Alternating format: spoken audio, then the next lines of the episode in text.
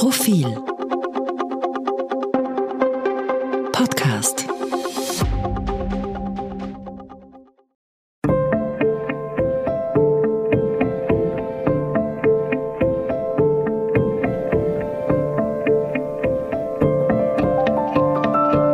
Tauwetter, der Profil-Podcast zur Klimakrise. Herzlich willkommen, liebe Hörerinnen und Hörer, zu Profil Tauwetter, unserem Podcast zur Klimakrise. Mein Name ist Josef Gepp. Und ich bin Christina Hiptmeier.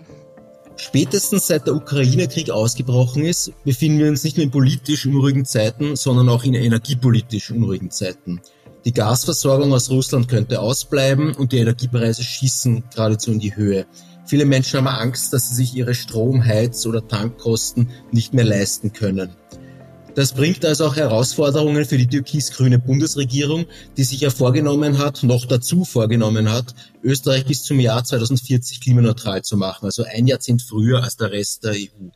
Zu all diesen Themen begrüßen wir heute in gewisser Weise einen Vertreter, und zwar den Klimaschutz- und Energiesprecher der Grünen, Lukas Hammer. Willkommen. Danke für die Einladung. Hallo. Hallo Herr Hammer, was denken Sie denn, werden im nächsten Winter Österreichs Wohnungen und Häuser warm sein? Ja, ich glaube, dass nächsten Winter auf jeden Fall niemand Angst haben braucht, dass äh, er kein äh, Warmwasser hat oder dass man die Wohnung nicht heizen kann.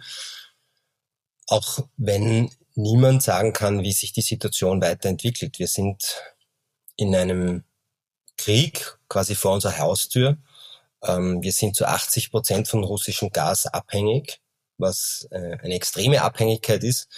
Und ähm, viel von dem Gas, das wir bekommen, fließt durch die Ukraine, wo gerade Krieg ist. Mm. Und was wir auch zugeben müssen, ähm, wir sehen jetzt gerade, wie schmerzhaft diese Abhängigkeit ist an den Preisen, aber derzeit liefert Russland noch Gas. Mm wissen nicht, wie sich das entwickelt. Was wir wissen ist, dass wir, ähm, und das ist die absolut bittere Pille, die wir gerade schlucken müssen, wir werden auch dieses Jahr nicht ohne russischen Gas auskommen. Ja. Ähm, wir, jeden, der sich das, äh, jeden grünen, jeden klimaschutzaffinen Menschen, der sich das überlegt, dem wird schlecht bei dem Gedanken. Eigentlich auch, ähm, aber es ist leider so. Ähm, wir stehen vor einer unglaublich schwierigen Situation ähm, energiepolitisch, klimapolitisch, wirtschaft, wirtschaftspolitisch, sicherheitspolitisch. Mm, aber wir haben die Situation zum Glück derzeit äh, so im Griff, dass zumindestens die Haushaltskunden sich nicht fürchten müssen. Das heißt, Sie rechnen damit, dass wir auch weiterhin Gas aus Russland geliefert kriegen werden und es ist auch kein Gedanke daran, dass man ähm, dieses Gas aus Russland ähm, nicht mehr kaufen wird, weil wie Sie es eh angedeutet haben, es gibt kein, keinen Ersatz eigentlich dafür. Genau. Ähm, wir haben allein von den Mengen her diesen Ersatz nicht. Man muss sich einfach vorstellen, es wurden in den letzten 10, 20, 30 Jahren einfach äh, strategische Fehler begangen, indem wir wir haben einerseits eine viel zu hohe Abhängigkeit von fossilen Energieimporten sowieso, also Erdöl und Erdgas. sind gerade die neuen Zahlen rausgekommen für 2021. Wir haben netto unterm Strich über neun Milliarden Euro ausgegeben, um Öl und Gas zu kaufen. Und wenn man sich anschaut, was da die Länder sind, von denen wir Öl und Gas kaufen, ja, dann ist das einfach, dann sucht man da die demokratischen, stabilen Staaten, die die Menschenrechte einhalten. Das meiste Erdöl kaufen wir aus Kasachstan. Die haben damit die Munition äh, finanziert, wo sie fast 200 Demonstrantinnen niedergeschossen haben. Ähm, dann holen wir uns Erdöl aus Saudi-Arabien.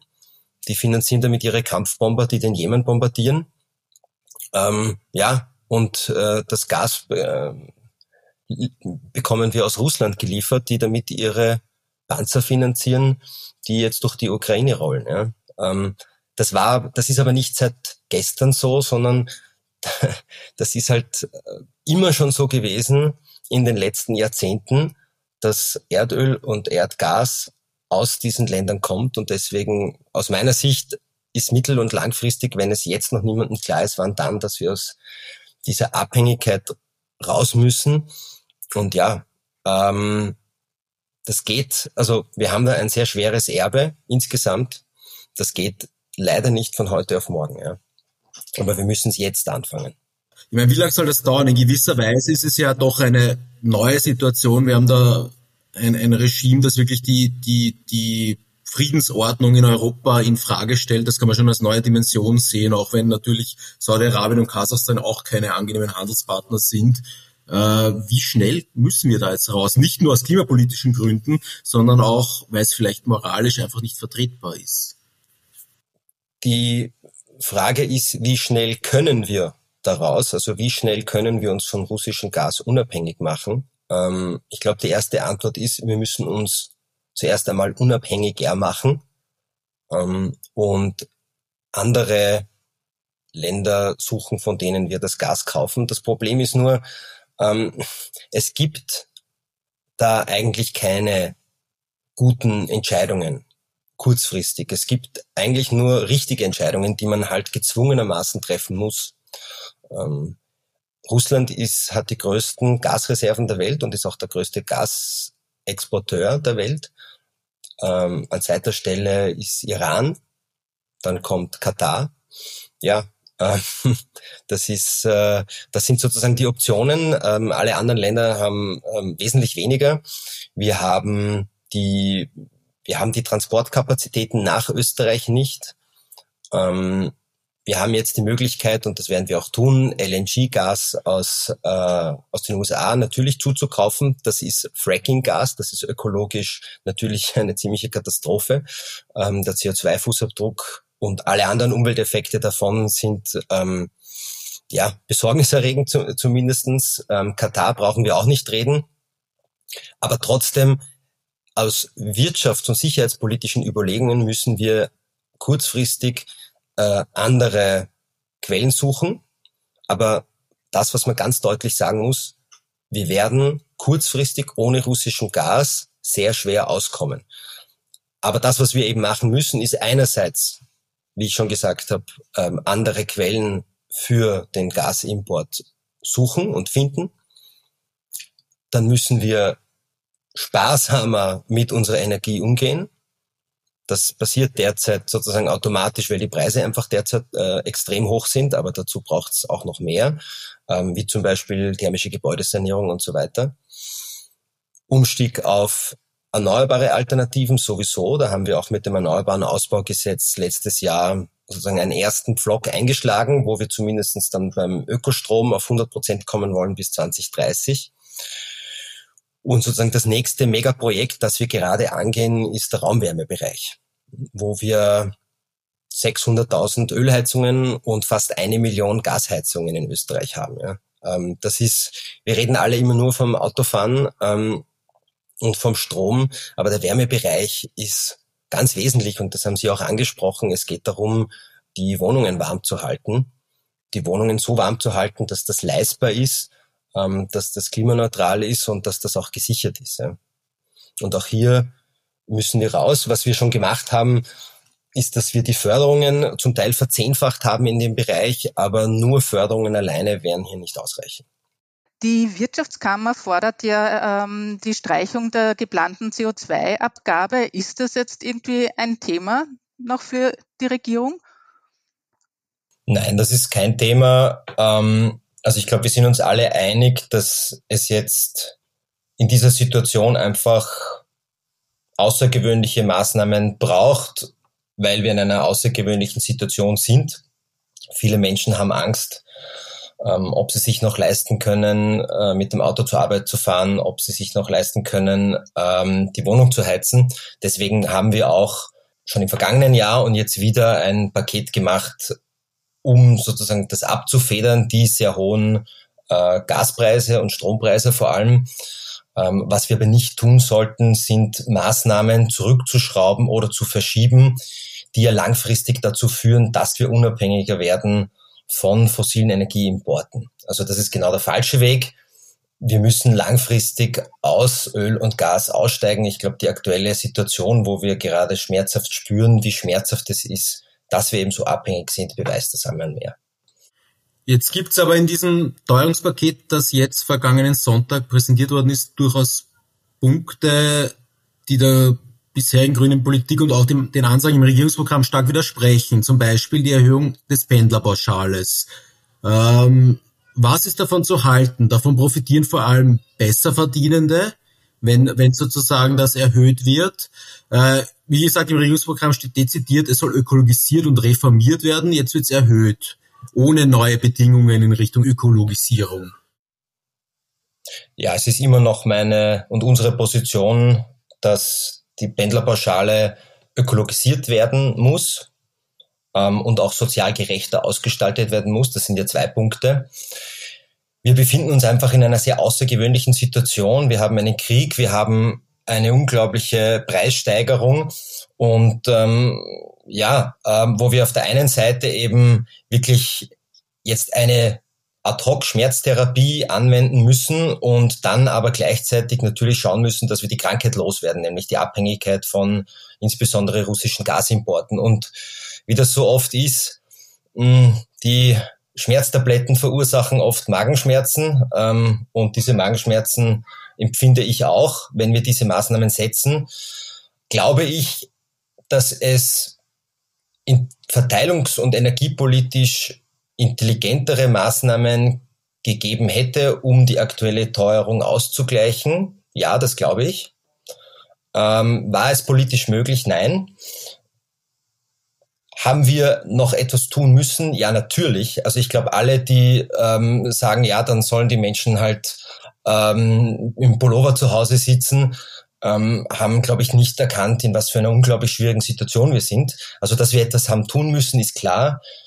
Wenn ich mir anschaue, welche Forderungen gekommen sind von den Sozialpartnerinnen, von äh, den diversen Parteien, die allesamt gefördert, äh, gefordert haben, die Mehrwertsteuer soll runter, die Möst soll runter. Ja. Das haben wir nicht gemacht. Das wäre wesentlich schlimmer noch gewesen aus meiner Sicht, energiepolitisch und auch äh, verteilungspolitisch ähm, wesentlich weniger intelligent als das, was wir jetzt gemacht haben. Jetzt haben wir versucht, zielgerichtet denjenigen Menschen zu helfen, die vom Beruf her auf ein Auto angewiesen sind. Aber wie gesagt, ähm, ja, ich muss zugeben, ich habe natürlich etwas Bauchschmerzen dabei, aber wie gesagt, das ist eine Ad-Hoc-Schmerztherapie und für mich ist immer der wichtige Punkt, bei all dem dürfen wir nicht vergessen, dass wir langfristig raus müssen und zwar mit Maßnahmen, die wir jetzt setzen, und zwar gesetzlichen Maßnahmen.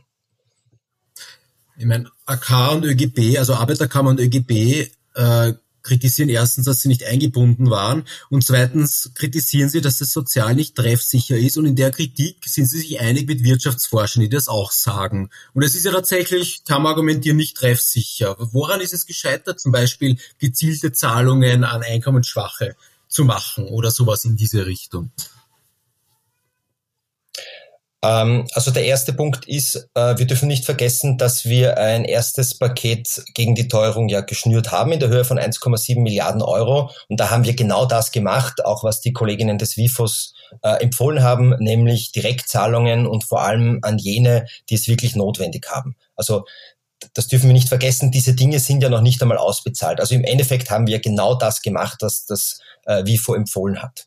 Jetzt im zweiten Schritt wundere ich mich ein bisschen über ÖGB und Arbeiterkammer zum Teil, äh, die Dinge gefordert haben, die verteilungspolitisch so waren, dass wirklich vor allem Besserverdiener und Besserverdienerinnen ähm, davon profitiert hätten. Also gerade bei der Mineralölsteuer äh, wissen wir, dass bei einer Senkung, und das war etwas, was das WIFO wirklich vehement abgelehnt hat, dass ähm, sozusagen die Mehrzahl der Kilometer von Menschen gefahren wird, die äh, es nicht brauchen, dass die ähm, sozusagen, dass die Benzinpreise billiger werden ähm, oder eine Mehrwertsteuer ist sozial wesentlich weniger treffsicher als das, was wir jetzt gemacht haben, ähm, weil sozusagen im Vergleich und im Verhältnis zum Einkommen äh, schlechter verdienende Menschen davon einfach wesentlich weniger profitieren. Deswegen haben wir das auch nicht gemacht. Ähm, und auch bei der Pendlerpauschale, das stimmt, dass äh, dass es sozusagen eine, eine, eine soziale Schieflage gibt.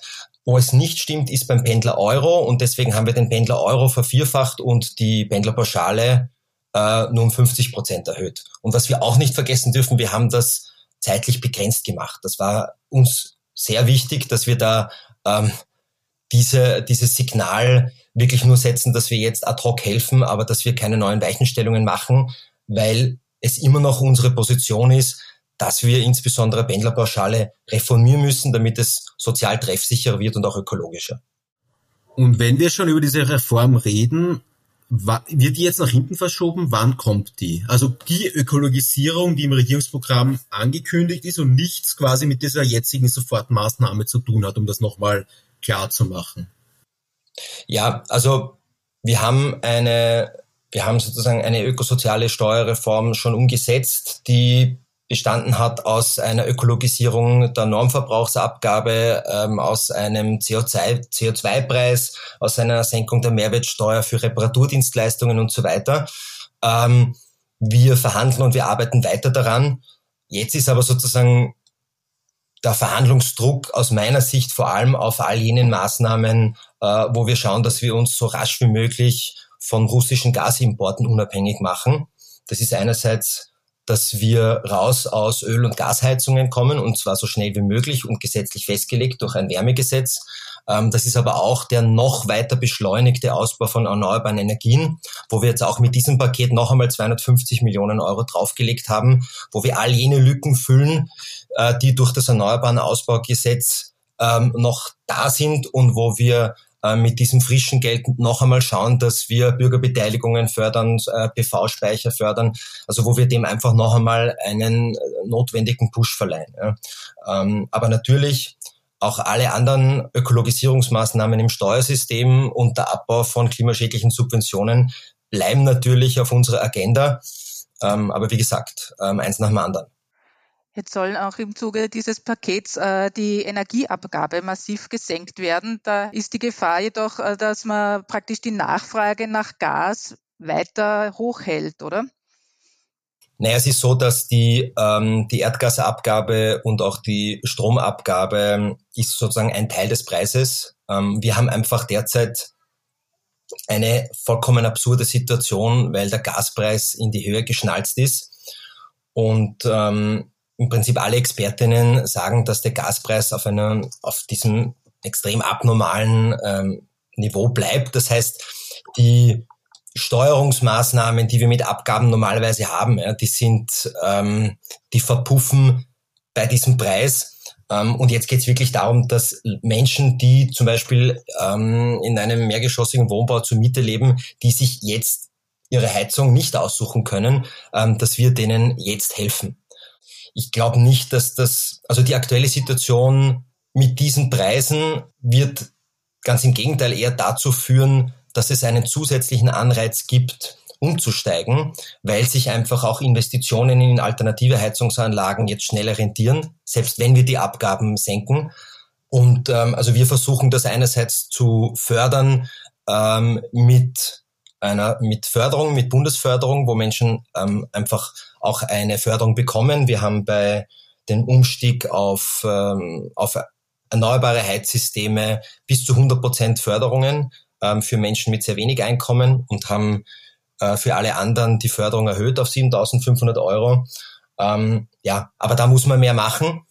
Mm, deswegen Deswegen dränge ich ja so sehr auf das Erneuerbaren Wärmegesetz, weil Förderungen und Preissignale allein nicht reichen. Das muss uns allen klar sein. Wir brauchen Gesetze, wir brauchen eine gesetzliche Festlegung dafür, dass wir einerseits im Neubau keine Öl- und Gasheizungen mehr einbauen. Da brauchen wir eine bundesgesetzliche Regelung und wir brauchen einen gesetzlichen Ausstiegsplan aus fossilen Heizungen. Und das alles wollen wir in einem Wärmegesetz machen. Es gibt europaweit gerade eine große Debatte drum, ob äh, Kohle- und Atomkraftwerke, also ob die, deren Laufzeiten verlängert werden sollen, um sich sozusagen stärker von russischem Gas zu befreien. Da tut sich jetzt ein irrsinniges Dilemma auf, ja, weil wir wollen das nicht, aber andere, das andere wollen wir auch nicht. Was ist sozusagen das kleinere Übel? Ist es letztlich nicht unvermeidlich, dass wir sowas machen? Dass wir, dass wir solche umstrittenen, klimapolitisch umstrittenen Kohlekraftwerke oder Atomkraftwerke, wo die Leute viel Angst davor haben, dass wir tatsächlich nochmal kurz stärker auf die setzen? Ja, das ist tatsächlich eine schwierige Frage. Mm, es ist fast schon äh, tragik komisch, ähm, dass sich jetzt die neue deutsche Bundesregierung mit grüner Beteiligung mit diesen Fragen auseinandersetzen muss. Das wird jedes Land auch für sich selber äh, beantworten müssen. Ich meine, ähm, dass äh, wir Grüne mal ähm, irgendwie finden, dass man jetzt mehr Fracking-Gas aus den USA kaufen muss, ähm, das hätte jetzt auch niemand gedacht. Ähm, bei den Atomkraftwerken in Deutschland ist es ein, auch ein bisschen eine Scheindebatte, weil das gar nicht mehr ähm, so schnell möglich ist einerseits und auch nicht sehr viel bringen würde. Ja. Wenn man sich anschaut, die Mengen an Gas, die Deutschland importiert, dann steht das in keinem Verhältnis äh, zu der Energie, die jetzt die zwei Atomkraftwerke, da, die da noch laufen, äh, produzieren. Ähm, aber ja, ich glaube, kurzfristig gibt es da relativ wenig Denkverbote. Hm, ich denke nur, dass äh, gerade bei den Atomkraftwerken äh, wenn es um eine auch eine sicherheitspolitische Diskussion geht, ähm, ob man dann gerade Atomkraftwerke, alte Atomkraftwerke äh, noch äh, verlängern will in der Laufzeit, ob das dann sozusagen die klügste Antwort, Antwort ist, wage ich zu bezweifeln. Ähm, aber ja, ähm, die, die aktuelle Krise wird oder führt einerseits dazu, dass wir, glaube ich, vielleicht eine breiteren gesellschaftlicher Diskussion darüber haben, dass wir uns von Öl und Gas unabhängig machen müssen und zwar schnell. Und es wird dazu führen, auch in anderen Ländern, dass ähm, die Politik da ähm, einen Gang zulegt. Meine, hätten wir aus klimapolitischen Erwägungen sowieso machen sollen.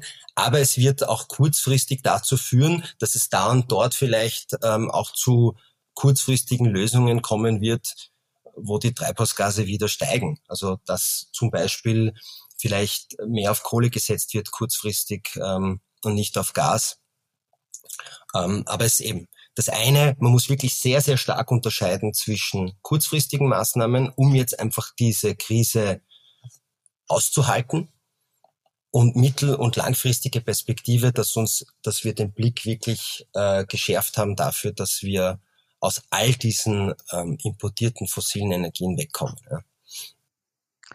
Das heißt, Sie glauben, ähm, langfristig gesehen, so zynisch das jetzt vielleicht klingt, äh, hat der Ukraine-Krieg doch einen Boost Richtung Klimaschutz gebracht? Oder wie wird das ausgehen, glauben Sie?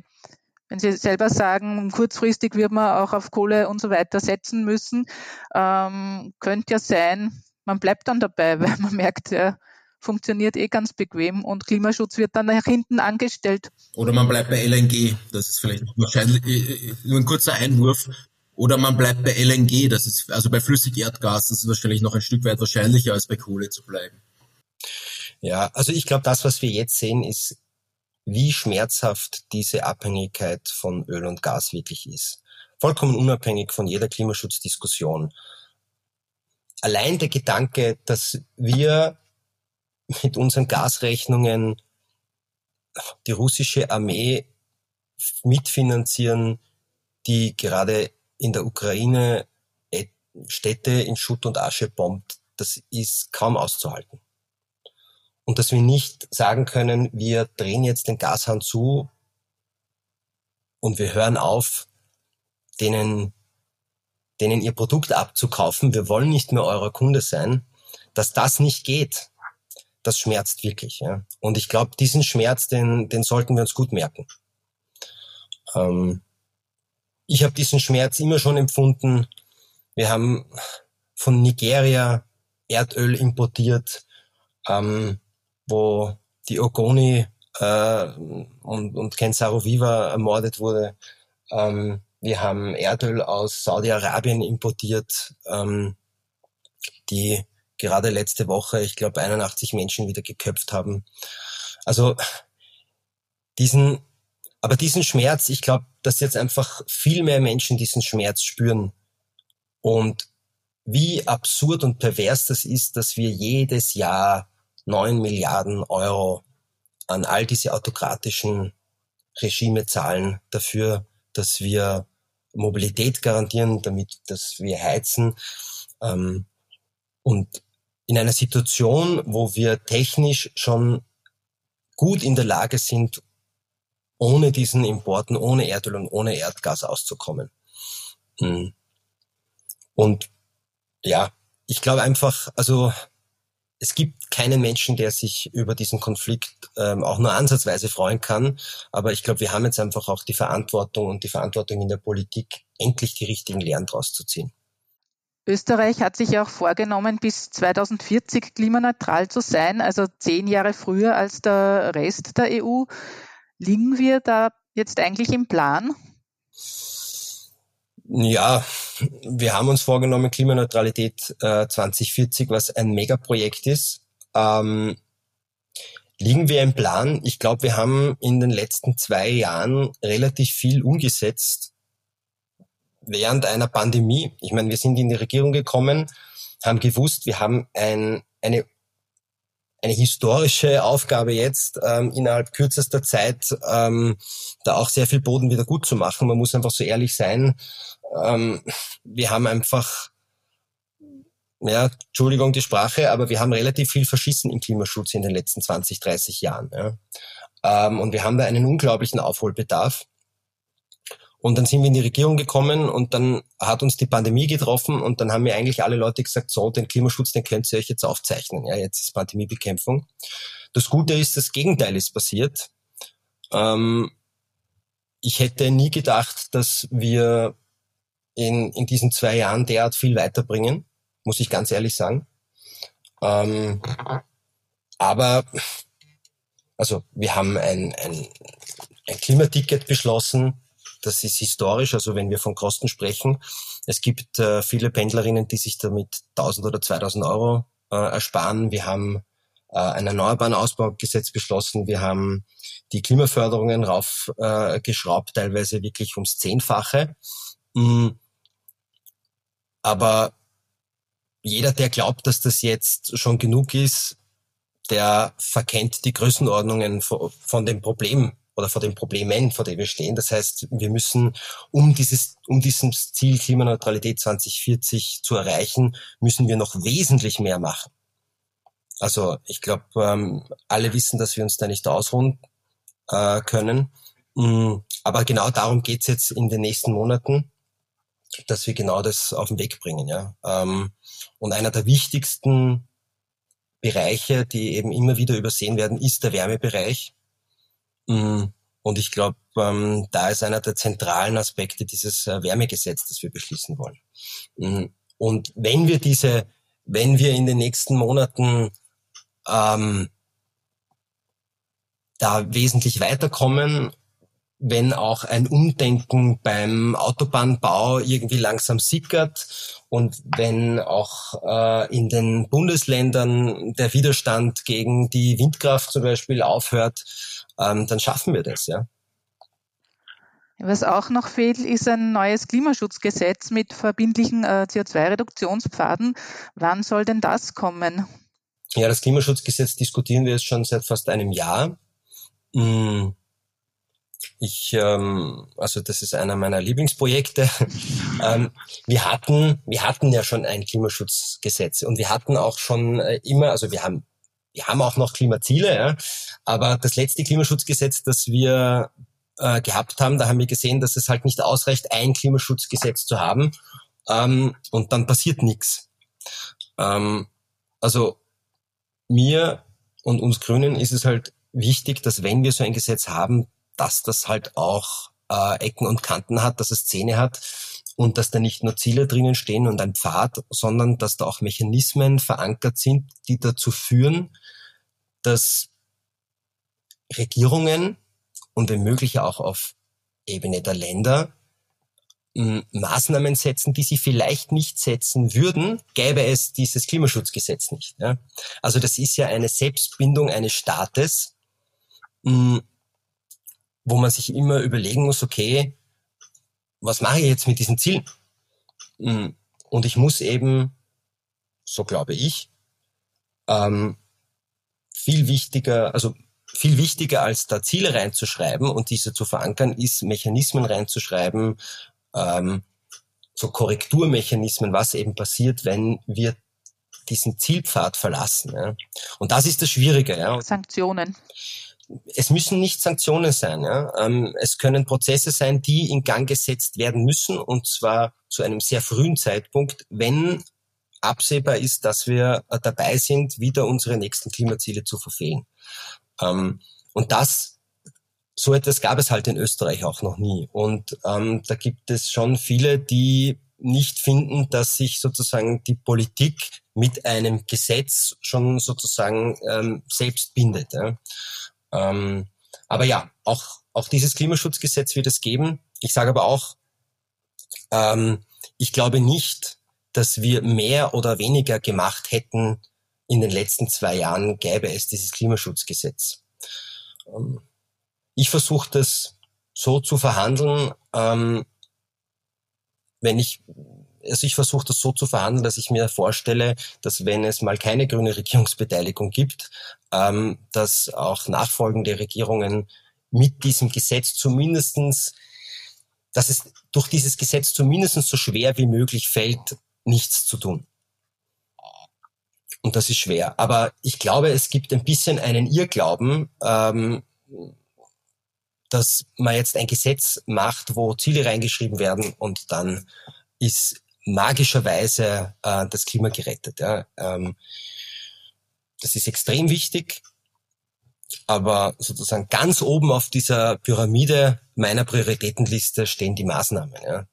Uh, ungefähr einen Zeitrahmen? Ähm, ich hoffe, dass wir, ähm, dass wir das noch dieses Halbjahr beschließen können werden. Mm, aber ähm, ich würde mal sagen, man hat das mitbekommen. Wir haben schon letztes Jahr, im Frühling letztes Jahr, einen ersten Arbeitsentwurf gehabt und ähm, gute Ideen und gute Vorschläge alleine sind in der Politik halt leider noch nicht das Entscheidende. Das Entscheidende ist, dass ähm, wir im Parlament eine Mehrheit zustande bekommen, wo dann auch alle Abgeordneten meines Koalitionspartners am Ende aufstehen und mitstimmen. Und ähm, das ist das Ziel einer jeder politischen Verhandlung. Ja. Hm, ich kann die nicht zwingen. Ähm, wir müssen das so verhandeln, dass am Schluss wir uns darauf einigen, dass wir das ähm, mit der notwendigen Mehrheit beschließen. Hm, es könnte auch sein, das ist auch noch in Verhandlung, dass wir dann zusätzlich auch noch eine Oppositionspartei brauchen, weil es ein Verfassungsgesetz wird. Geht Klimapolitik in Österreich aus grüner Sicht eigentlich leichter, seit Sebastian Kurz weg ist? Oder ist da kein Unterschied? Naja, das ist eine spannende Frage. Hm, also ich denke, dass ähm, die Qualität ähm, einer von Sebastian Kurz geführten ÖVP war, dass man immer genau gewusst hat, mit wem er da verhandelt und dass es sozusagen nicht von links, rechts, oben, unten äh, hinein regiert wurde. Ähm, und wir haben jetzt, glaube ich, wieder eine Situation, und wir sehen das bei der Pandemiebekämpfung, dass es jetzt ein bisschen wieder so ist wie früher, wie wir das schon gekannt haben, dass es halt ein, ähm, dass es keine starke Machtkonzentration mehr gibt, sondern dass es ähm, ja viele ähm, Bünde gibt, Länder gibt, die mitreden wollen und das macht es nicht immer einfacher. Ähm, in der Klimapolitik habe ich bis jetzt ehrlich gesagt noch keinen großen Unterschied bemerkt.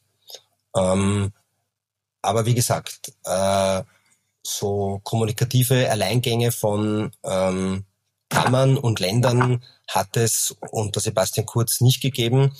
Ähm, aber dafür waren die teilweise äh, orchestriert vielleicht und das war jetzt auch nicht immer unbedingt positiv. Also ich würde mal sagen, es ist gleich schwierig geblieben, weil Klimapolitik in Österreich war noch nie einfach und wird nie einfach sein, ähm, weil wir es einfach mit sehr viel interessensgeleiteten Akteurinnen zu tun haben.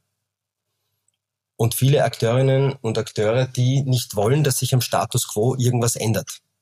Es muss sich aber halt sehr viel ändern und ähm, ja, mm, es ist ein es ist halt auch ein, äh, ein Machtkampf. Ja. Es ist leider nicht so, dass die Klimapolitik in Österreich so funktioniert, wie Politik eigentlich funktionieren sollte und wie das vielleicht ganz am Anfang bei der Pandemiebekämpfung war, dass wir uns alle an einen Tisch setzen und sagen, wir haben ein Problem und das müssen wir lösen und wir haben ein gemeinsames Problem und wir müssen das gemeinsam lösen und uns dann unterhalten, was aus der jeweiligen auch ideologischen Brille irgendwie die besten Lösungen sind und dann zu einem guten Kompromiss kommen. Ähm, es ist leider immer noch so, dass sozusagen Klimaschutz oder die Klimakrise als Problem der Grünen gesehen wird, als ob wir die einzigen wären, die von der Klimakrise betroffen sind. Und dass dann Lösungen für die Klimakrise, politische Maßnahmen dann den Grünen zugeschrieben werden, auch die Verantwortung, das durchzusetzen. Ähm, und das macht das, würde ich einmal sagen, so schwierig. Ja? Es ist leider kein gemeinsames Problem. Als solches nicht erkannt, ja, verstehe. Das stimmt, ja. genau. Es wird leider nicht als gemeinsames Problem gesehen, das, äh, wo wir alle in, mit gleicher Anstrengung an der Lösung arbeiten sollten. Ja. Hm. Das ist Klimapolitik in Österreich. Ja, das war ein gutes Schlusswort und wir warten natürlich gespannt, welche Maßnahmen da als nächstes äh, kommen werden. Danke fürs Kommen. Das war Lukas Hammer, der Energiesprecher der Grünen. Wir würden uns freuen, wenn Sie uns auf Twitter folgen unter Profil Tauwetter. Schicken Sie uns dorthin Anregungen, Kritik, äh, Feedback, entweder via Twitter oder per Mail an podcasts.profil.at. Empfehlen Sie uns weiter und abonnieren und bewerten Sie uns auf den gängigen Plattformen. Besonders freut es uns, wenn Sie unseren eigenen Tauwetter-Feed abonnieren. Den finden Sie, wenn Sie auf Apple iTunes, Spotify oder den anderen gängigen Plattformen nach Tauwetter suchen und auf Abonnieren klicken. Das war's für heute. Danke fürs Zuhören und bis zum Freitag in zwei Wochen bei Tauwetter.